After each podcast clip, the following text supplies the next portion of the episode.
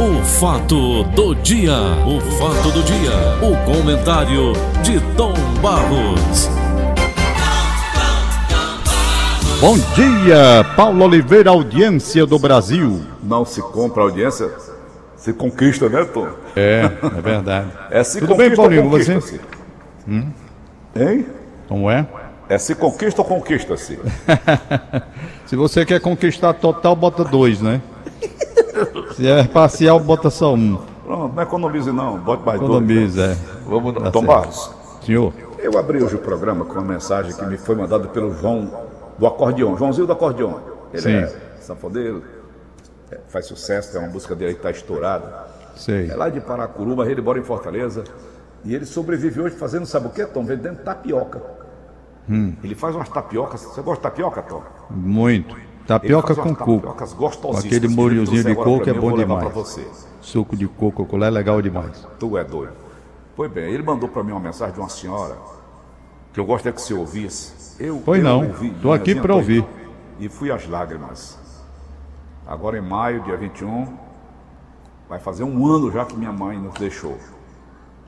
Dez anos que o papai já foi. Essa mensagem dessa senhora, Tom, ela relata. Vamos ouvi-la, né? Tá certo? É. Não, vamos Augusto, ouvir. é contigo, vai. Está morrendo a geração de ferro para dar passagem à geração de cristal. Quem é a geração de ferro?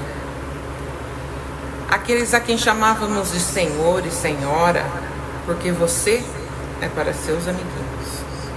Está morrendo a geração que não estudou porque precisava trabalhar para ajudar os pais, depois para realizar o sonho da casa própria, sustentar a família, mas chorou de emoção e orgulho na formatura dos filhos. Está morrendo a geração que antes das 22 horas colocava todo mundo na cama, ajeitava o cobertor, rezava junto, porque ninguém deve dormir sem rezar. Não somos bichos. Está morrendo a geração que nunca viu uma carreira de cocaína, nem precisou de comprimidos ou energéticos para rir e dançar a noite inteira. Mas não ousavam tomar leite com a manga. E ninguém saía ou entrava de casa sem a bênção. E isso fazia toda a diferença. Está morrendo a geração que nunca sonhou com a Disneylândia, porque divertido mesmo era ficar na calçada com os vizinhos contando causos enquanto, enquanto ficavam de olho nas crianças. É. Está morrendo a geração que guardava o troco de moedas no cofrinho, mas não economizava nas festas de aniversário. Um bolo, sanduíche, brigadeiro e suco. Sim, suco. Sem DJ, só o som das crianças brincando e a risada dos parentes e amigos. Está morrendo a geração de ferro que anotava as dívidas na caderneta e ansiava pelo dia do pagamento para quitar todas as dívidas, porque esse dinheiro não é meu. Está morrendo a geração que pagou para ver, bancou os seus sonhos e sonhou os sonhos dos filhos.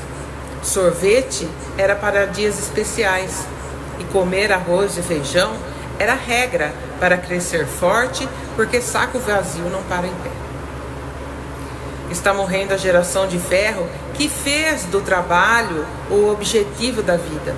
Não soube o que eram férias e passear na praça com os amigos era uma aventura deliciosa que rendia incontáveis fofocas e segredos. Está morrendo a geração que sempre deixou o último bolinho para os filhos. Mas amargou a saudade e o medo quando esses filhos não tiveram mais tempo para eles. Está morrendo a geração que pagou todas as contas, mas não imaginou que envelhecer seria tão caro e que, em alguns casos, alguns dos filhos não estariam dispostos a dividir essa conta.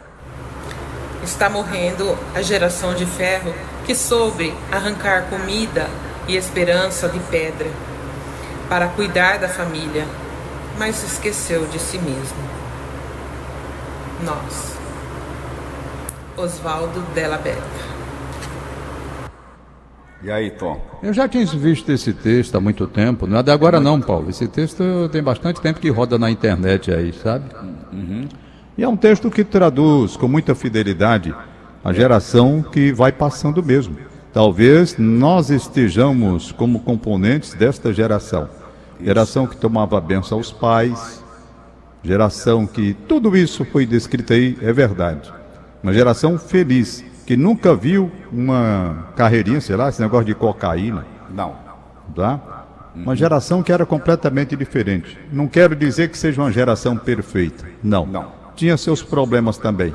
Agora não tinha problemas na dimensão que nós temos hoje.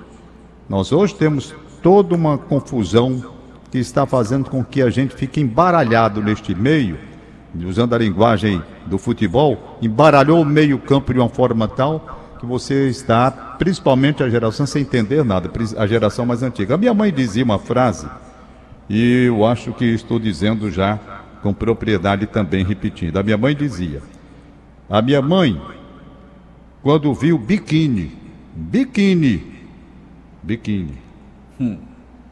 a minha mãe se escandalizou. E dizia: Antônio, está na hora de eu partir. Biquíni. A minha irmã não usava camisinha, é, camisinha, é, camisinha não, camisinha, olha. É, é, camisa com al, é, é, sem manga, como é o nome?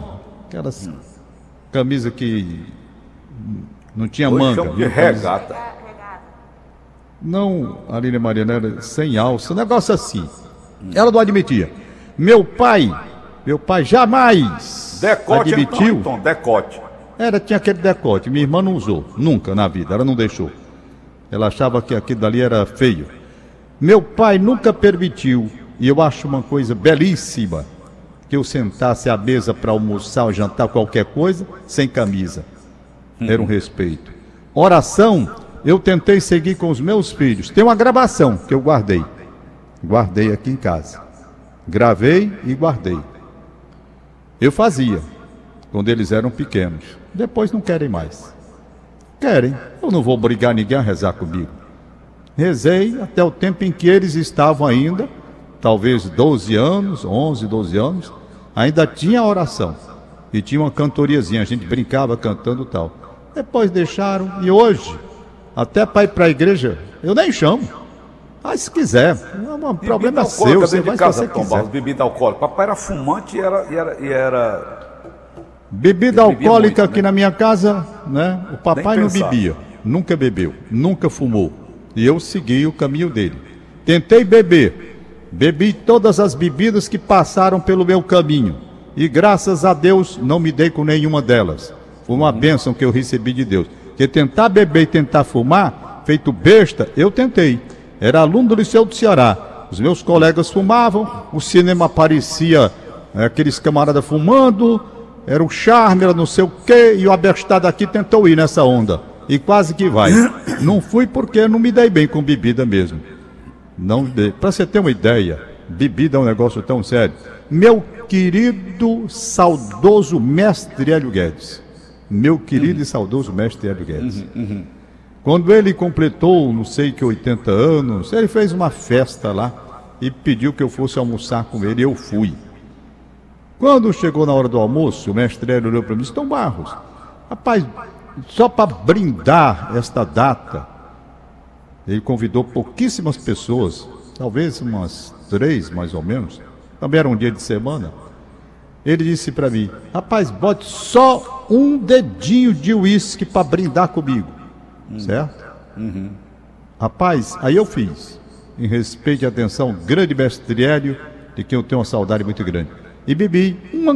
Paulinho, se você visse o tantinho do dedo que tinha dentro do copo, era só para justificar. Entendeu? Vai, vai empurrou para dentro? Botei para dentro. Meu amigo, deu uma dor de cabeça em mim.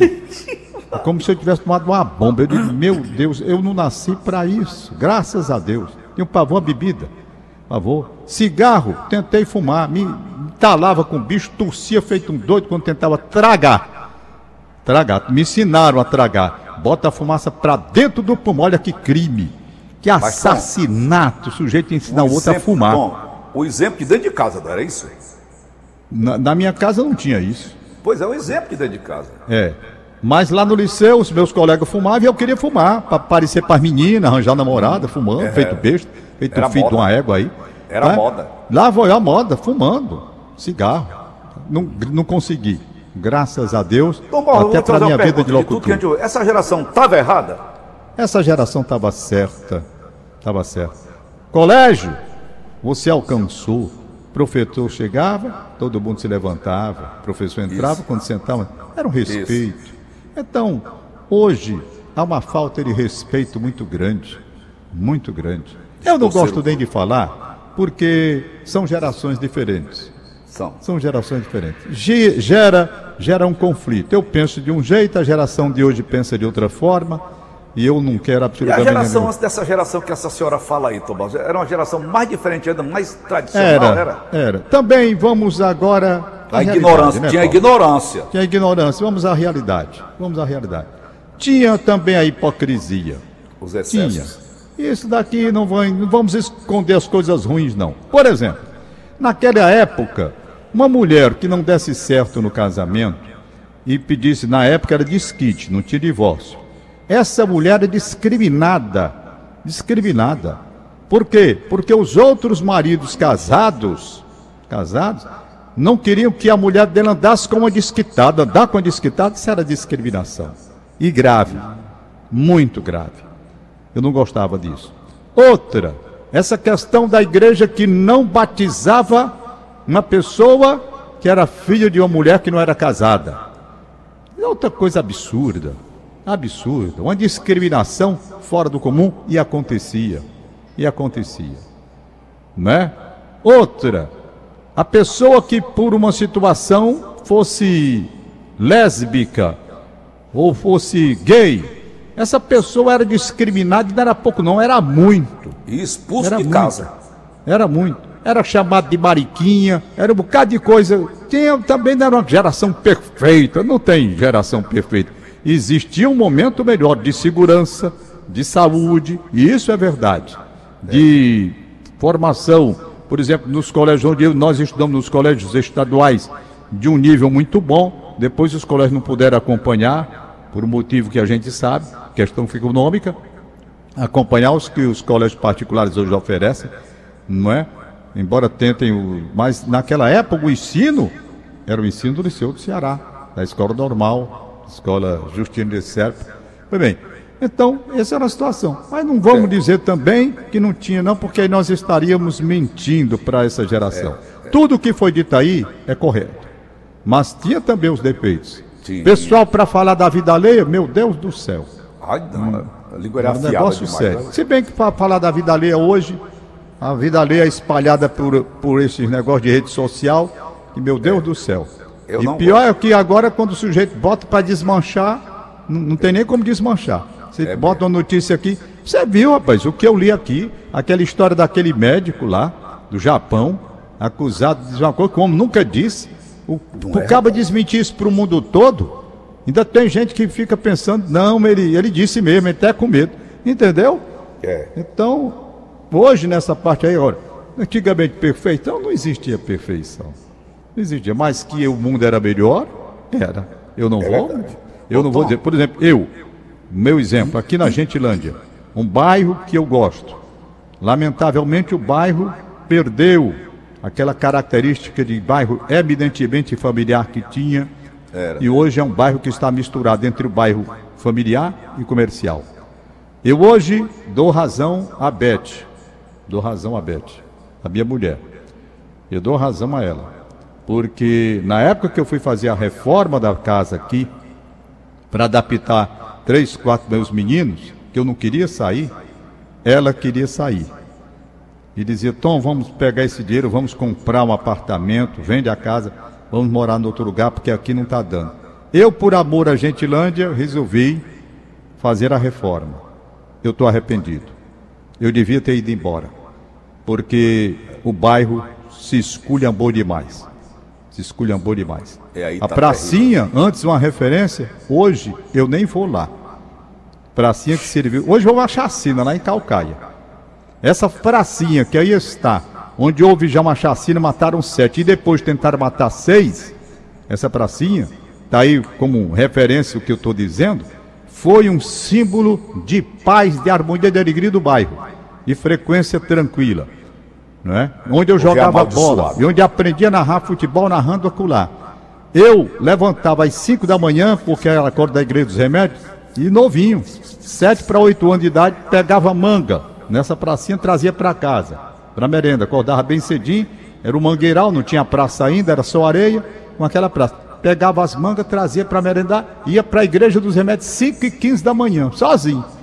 Que 7, 8 anos de idade. Não há menor possibilidade de passar por problema. Então é diferente de hoje. Neste aspecto, indiscutivelmente, você não pode comparar uma coisa com a outra. E eu me arrependo mesmo de ter ficado aqui. E eu não sei se eu tenho coragem de vender essa casa, mas vez por outra me dá vontade de sair daqui de casa. Então eu errei. Se eu tivesse escutado a Beth, eu tinha vendido a casa, tinha ido embora. Podia morrer de saudade, mas o bairro hoje não está tão legal como era antigamente, não. De qualquer forma, ainda faz parte do meu coração e eu sofreria muito se tivesse de sair daqui. Mas se acostuma. Ô Tom. Você acostuma, eu, né, Paulo? Você eu, saiu, nasci, né? me criei em casa, em casa. Você conhece a casa é. dos meus familiares, né? Eu nasci é, me criei conheço, né? conheço. Então, Tom Barros. É. E, rapaz, essa informação aqui que o Augusto passou, Dedinho Gouveia. Dedinho Gouveia estava doente. Tá, tá internado ainda, está entubado. É, eu sabia essa, que ele estava doente. Na semana morreu o nosso grande Fernando Ribeiro, não foi, Tom? Foi, eu fiz uma homenagem a ele ontem no não, programa Conversa com o Tom. Uhum. E eu quero saber quando é que vai parar isso. Sei lá. Porque todo dia a gente vendo colegas partindo. Sabe, sabe, sabe quantos já são, Tom Barros? Paulo, eu não tenho a menor ideia. São 39 profissionais, apresentadores, não tenho a menor repórteres, ideia. jornalistas, radialistas. Todas as categorias, Paulo, estão sendo atingidas por isso. A classe médica, por exemplo. Ontem estava conversando com a doutora Marcel Canto. 15 deles é? morreram vítimas da Covid. É, quem? Militares. É. Policiais Classe militares. médica, Paulo, que tem um, uma, uma carga viral muito forte, porque hum. diretamente ali no combate, quantos médicos morreram, né? Quantas enfermeiras. É, tá difícil, Paulinho, tá difícil. Para a gente não se alongar muito, hoje hum. tivemos aí essa mudança, flexibilização através do governo do estado, e eu quero louvar a arcebispo de Fortaleza, porque é, a decisão da arquidiocese foi certa. Embora estando autorizado a abrir a igreja com 10%, eles resolveram sabe, deixar a igreja fechada. Quando tiver tudo legal, abre a igreja. Quem quer dar o dízimo e colaborar com a igreja, tem a rede social aí, tem o, o né, esses bichos aí, de banco, sei o quê, que a gente transfere, é uma beleza. Então, quem quiser pagar o seu dízimo na igreja, vai pelo banco e paga. Né? E a igreja e tal. Estão me dando corda, Paulo, para eu fazer um tal de Pix. Eu até conversei com o Zé da Gente sobre isso. Não é na sabe? pizzaria não que você pega isso? Pizzaria? É não, um tal de Pix. Rapaz, o banco já me mandou não sei quantas coisas para eu meter. Eu não quero Pix. Não quero Pix. E quero fazer uma entrevista com alguém da área. Quero fazer uma entrevista, sei lá, marcar aí para um domingo aí qualquer. Eu vou pedir o Daniel Praciano para me hum. explicar se esse Pix tem segurança mesmo ou não tem. Porque eu vi uma entrevista de um delegado e o delegado me deixou meio assustado com esse Pix. Entretanto, todo mundo me chama de abestado. Rapaz, o, o Pix, é, é muito bom. Aí, pelo amor de Deus. Pix, eu não sei. Diz que é uma coisa que opera melhor, que você não paga Cadê quando traz transferência, que funciona sábado e domingo. É uma maravilha. Mas eu sou escaldado, sou conservador. Para eu mudar, meu irmão, tenha Zé. Tenha Zé. E o Zé do Egito já teve aqui na minha casa naquele dia que ele veio fazer a festa de aniversário e disse: Rapaz, é não, é seguro demais. Eu digo: Zé, eu só vou vendo. Vou pedir o Daniel Praciano para dar uma entrevista a mim exclusiva para me garantir. Porque disse que o Pix é beleza, você não paga por transferência de dinheiro, faz sábado, faz domingo. Rapaz, é uma mãe. Aí, como o, o, o, velhinho aqui desconfia dessas coisas, não, me deixa como eu estou mesmo. E como é que a gente faz? Então, por exemplo, eu quero comprar Rapaz, você um tem um banco e lhe oferece. Quando você tem o seu banco aí, aí o banco lhe oferece. Meu Faça o, é Pix. Aí você preenche o leriado que ele manda lá, hum. preenchido aquele leriado, pronto, você estará um Pix. Tem até um negócio que está rodando aí na, nas redes sociais, mandaram para mim. Talvez hum. mandaram de propósito. É uma senhora bem idosa Ah, e quem me mandou foi a mulher do Carlos Fred, a, a, a, Eliane. Ela morrendo de rir. Tem uma senhora bem idosa, bem idosa, sentadinha numa cadeira, cabelinhos brancos. Aí a neta dela chega para ela e diz: Vovó, é verdade que a senhora está usando o Pix? Rapaz, a mulher queimou ruim, deu um cagaço na neta, pensando outra coisa. Aí, pois me disseram, vovó, que a senhora está usando o Pix. Me respeite. Aí dá um esporro da menina, rapaz. E a Maria, a mulher não sabe o que é? Pois assim estou eu. Deixa eu usar o Pix só quando eu tiver bem segurança, porque não tenho ainda. E o banco todo dia manda, rapaz. Todo dia, Paulo Oliveira. Eu não tem um santo dia isso, que eu abro o diabo aqui não, que não tem essa mensagem para eu entrar desse Pix. Eu não entro nessa coisa, não. Hum. Entendeu? Sou velho e ultrapassado mesmo e vou ficar do jeito que eu tô. Nós somos retrógrados, né, Tom? Retrógrados, né? Eu é, vou conversar é. com o Daniel, vou dar entrevista todo especial, combinar com ele. Rapaz, me garanta como é. Aliás, seguro mesmo era do tempo que a minha mãe era bancária. Porque ali, naquela conta, só se aparecesse um ladrão de dentro do banco para cometer lá um crime, desfalcar aquelas coisas que aconteciam. Tudo bem. É. Mas de fora para entrar numa conta não existia. É outra coisa que hoje, a modernidade. Tão modernidade que o sujeito está aqui, vai olhar a conta, alguém levou seu dinheiro, entrou na sua conta e você não sabe nem quem entrou, vai saber depois que o dinheiro foi levado. Né? É não tem é isso? É o avanço. Então tem a parte boa. Paulinho, eu quero agradecer, deixa eu agradecer aqui o seguinte. Eu estou trabalhando com o celular. E eu quero agradecer o Pedro Ivo lá da Ibite. Por quê? Porque eu tive um problema sexta-feira.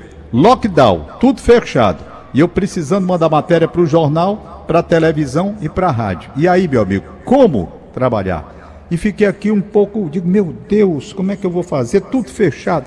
Ao Zé do Egito, que é amigo do Pedro e falou com ele, e imediatamente ele mandou aqui na minha casa um senhor, um, um, o Cássio, que é o rapaz responsável, levaram, né? E graças a Deus já vão trazer hoje, porque eu estou trabalhando com extrema dificuldade, porque o celular não é, claro, é uma emergência você trabalha, né? Pelo celular, é. mas não é o computador, é lógico. Então eu quero agradecer ao Pedro Ives essa atenção, porque eu fiquei muito aflito. Sexta-feira, lockdown, tudo fechado, sábado fechado. Meu Deus, e agora? Como é que eu vou fazer? E ele me ajudou.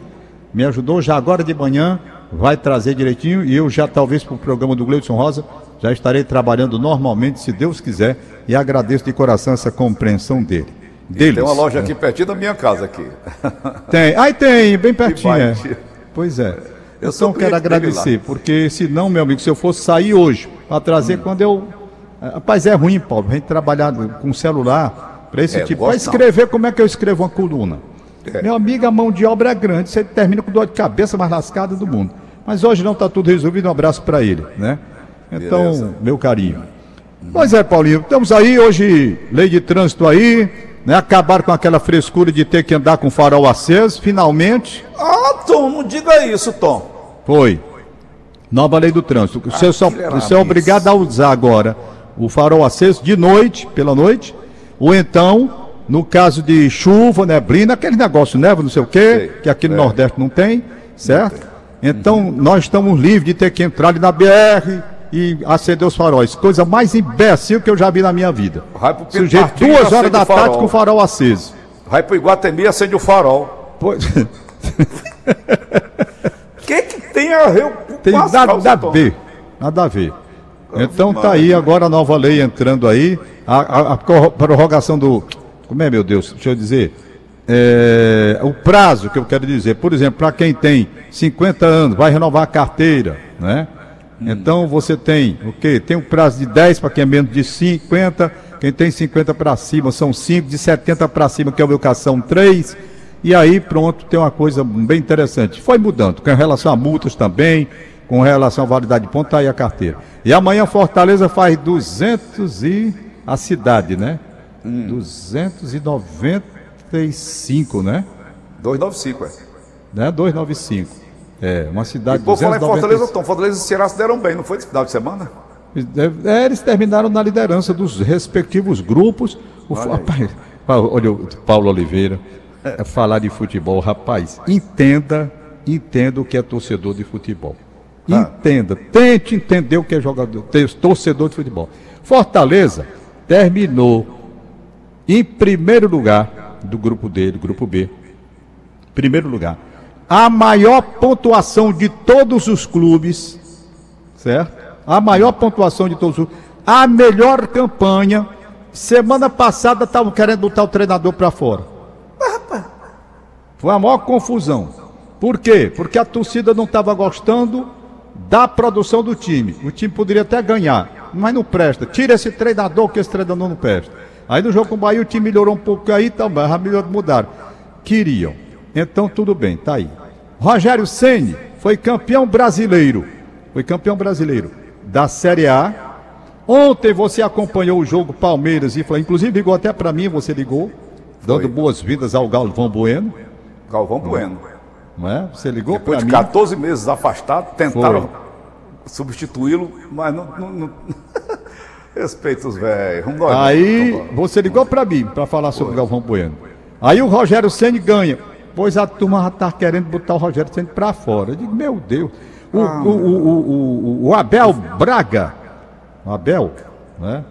Ele foi treinador do Internacional. Antes de terminar o campeonato, ele estava na liderança, queria botar o treinador para fora. E agora tem uma lei. Sabe qual é, Paulo? Não. O time só pode mudar de treinador duas vezes na competição. Se mudar um, vem o outro, pronto, tem que ficar com o outro até o fim. Ou então fica sem treinador. Mas não pode mudar. Já pensou um negócio desse? Ah, Tom, para encerrar o bate-papo, eu, eu, eu quero te fazer essa pergunta há muito tempo não tem mais torcida do, dos estádios, né? O, tem não. A gente assiste lá o jogo todinho é. sem torcida. Ontem lá em Brasília tinha algumas coisas, algumas pessoas, tu viu? É, tem ali o pessoal da diretoria que entra, eles têm o, as pessoas é, que entram, né? Isso, tem umas pessoas lá e tal. É. Aí, Tom, eu quero te perguntar. O time jogando sem torcida, ele produz melhor ou ele produz. Até porque, vamos lá, tem a homofobia, partido da, da, das arquibancadas da, lá da, da torcida tem a homofobia, tem o racismo, o preconceito e todo tipo de coisa. Aquilo não atrapalha o jogador, não, Tom Barros? Não, não, pelo contrário. Hum. Aquilo dali, o estádio com torcida, o jogador profissional, ele se acostuma com todas essas coisas. Né? Ele tem o preparo adequado para enfrentar a situação, principalmente situações adversas, adversas quando joga na casa do adversário. Então o jogador né? é pre psicologicamente preparado para isso. Ele tem que ter Jogador, há uns mais frios, outros, outros que sentem. Por exemplo, dois jogadores frios, um freezer, pode ter do, um estádio com 200 mil pessoas esculhambando e eles não estão nem aí. Parece que o mundo não está nem aí. Uhum. Vou dizer, Romário, esse daqui o mundo desabava. Ele dentro da área era de uma frieza fora do comum. Aqui em Fortaleza, um cara chamado Clodoaldo, baixinho, bom de bola. O mundo podia vir abaixo, sabe? Hum. Ele não estava nem aí, nem aí. Era frieza, a bola bate no pé dele, ele faz o que é para fazer. Baixinho, bom de bola. Frio. Outros jogadores tremem. Outros jogadores, eles sentem o momento do desafio. Então vai variar de pessoa para pessoa, o estádio cheio com aquela história toda, né? Uhum. Perfeito? Uhum. Então essa é a condição. Eu me lembro demais, você falou em Galvão Bueno, e eu estava torcendo por uma menina que ia buscar a medalha de ouro na Olimpíada. Não era o nome dela, meu Deus. Ginasta brasileira, rapaz, boa pra caramba. Malre, Malre Magem. Não, não, não, não. Ginástica olímpica, rapaz. Uhum. Ela ia tentar o ouro. Quando a televisão focou e o Galvão Bueno começou a falar a respeito, eu olhei e digo, não ganha o ouro não ganha. O olhar era de uma tensão tão grande que transmitia para todos os telespectadores aquela situação de angústia que a menina estava vivendo. Diante de uma Daiane dos Santos. Aquela moreninha? Rapaz, o pavor, ela estava apavorada diante do desafio. Caiu. Caiu e perdeu. Então você nota quando a pessoa está preparada para um desafio. Você pega Nádia Comanete ou Nádia Comanite, certo? Garotinha, entrou na, em Montreal, o mundo podia desabar que ela não estava nem aí. Fez nota 10, você lembra dela. lá do estúdio, não era Tom. Hein? Quando eu fui fazer teste. O quê? Teste para locutor. Sim, é, exato. Exatamente. Entrei Então- lá, tá aí, lê isso aí, lê isso aí. Isso daqui, isso aí, aí, exatamente. faça- Você leu, deu um baile, aí o Carvalho Nogueira chamou. Chico Carlos foi que gravou. Foi, Chico Carlos. Chico Carlos foi que gravou. Sabe o que é isso, Paulo? É força mental. Você se prepara emocionalmente e tem força. Nem todo mundo tem condição de fazer isso, não. É verdade. Você de um desafio, você treme. Você treme, não é brincadeira. Não é? Você tem o mundo todo ali, tem que dar ao seu país uma medalha de ouro. Agora, terminando, o que eu vejo assim, quando o estádio está vazio, ele se torna praticamente neutro. Neutro, porque não tem a manifestação da torcida, então é um estádio neutro. Por exemplo, o Ceará e o Fortaleza ganharam agora o mando de campo para esses jogos das quartas de final. Os jogos serão aqui, no, no Castelão, certo? Mas o Castelão vazio, sem ninguém. Então é uma vantagem? É, porque de qualquer maneira está em casa, conhece ali o- até o buraquinho que tem na grama, tudo bem. Mas não vale muita coisa não. Por quê? Porque no ano passado, por exemplo, a decisão foi na Bahia. O Ceará ganhou de todo mundo lá dentro da Bahia, de Salvador. Vitória, Esporte, Bahia, o Fortaleza estava. E o Ceará ganhou de todo mundo, invicto, voltou para casa com o título. Se o estádio valesse, não é? Aí então, os vencedores deveriam ter sido ou o vencedor deveria ter sido ou o Bahia ou o Vitória, os dois de lá. Estava É em verdade. casa. Mas não foi Oi, tá assim bom. que aconteceu. Ok, O Ceará e Então, ficamos não. por aqui. É, deixa eu ver aqui os aniversariantes de hoje. Manda, vai. Um abraço aqui. Rodrigo Cabral Moreira, no Rodolfo Teófilo. É o Certo. sobrinho da Inês Cabral. Isso. Jornalista Antônio Viana. Antônio Viana, onde é que você ele, anda? Antônio? Viana. Faz tempo que eu não vejo Antônio Viana. E eu também, grande jornalista na área de política. Há muitos anos ele atua nessa área, né, rapaz? Conhece muito a política do interior do estado do Ceará. Sempre em cobertura política, ele tem observações muito próprias Qual a fazer. aquele que era da Ceará. Rádio Clube, Tomás? Bem altão, magrão. Da Ceará Rádio Clube. Assim, eu lia, né? O observador político na época, né? É sim, rapaz. Bom, Não era o nome eu não recordo. Eu sei. Era o que Olavo elegante, né? Carioca. Olavo Carioca, você andava bem elegante, né? Era? Olavo Carioca. Exatamente. Andava Andava bem todo elegante. elegante. Era. Olavo Carioca. Antônio Viana, um abraço. Olavo Carioca, rapaz, trabalhou muitos anos na Assembleia Legislativa, aposentou-se. Eu não sei, não sei se ele ainda está entre nós. Ivonete Aragão, no Carlito Pamplona. Um abraço, Bom dia. parabéns. Um abraço, Ivonete Aragão, bom dia. Paulinho, eu acho que por hoje, para começar a semana, tá bom? Vamos orar muito, pedir a Deus que vá procurando, né? dentro- Ontem foi o domingo da misericórdia.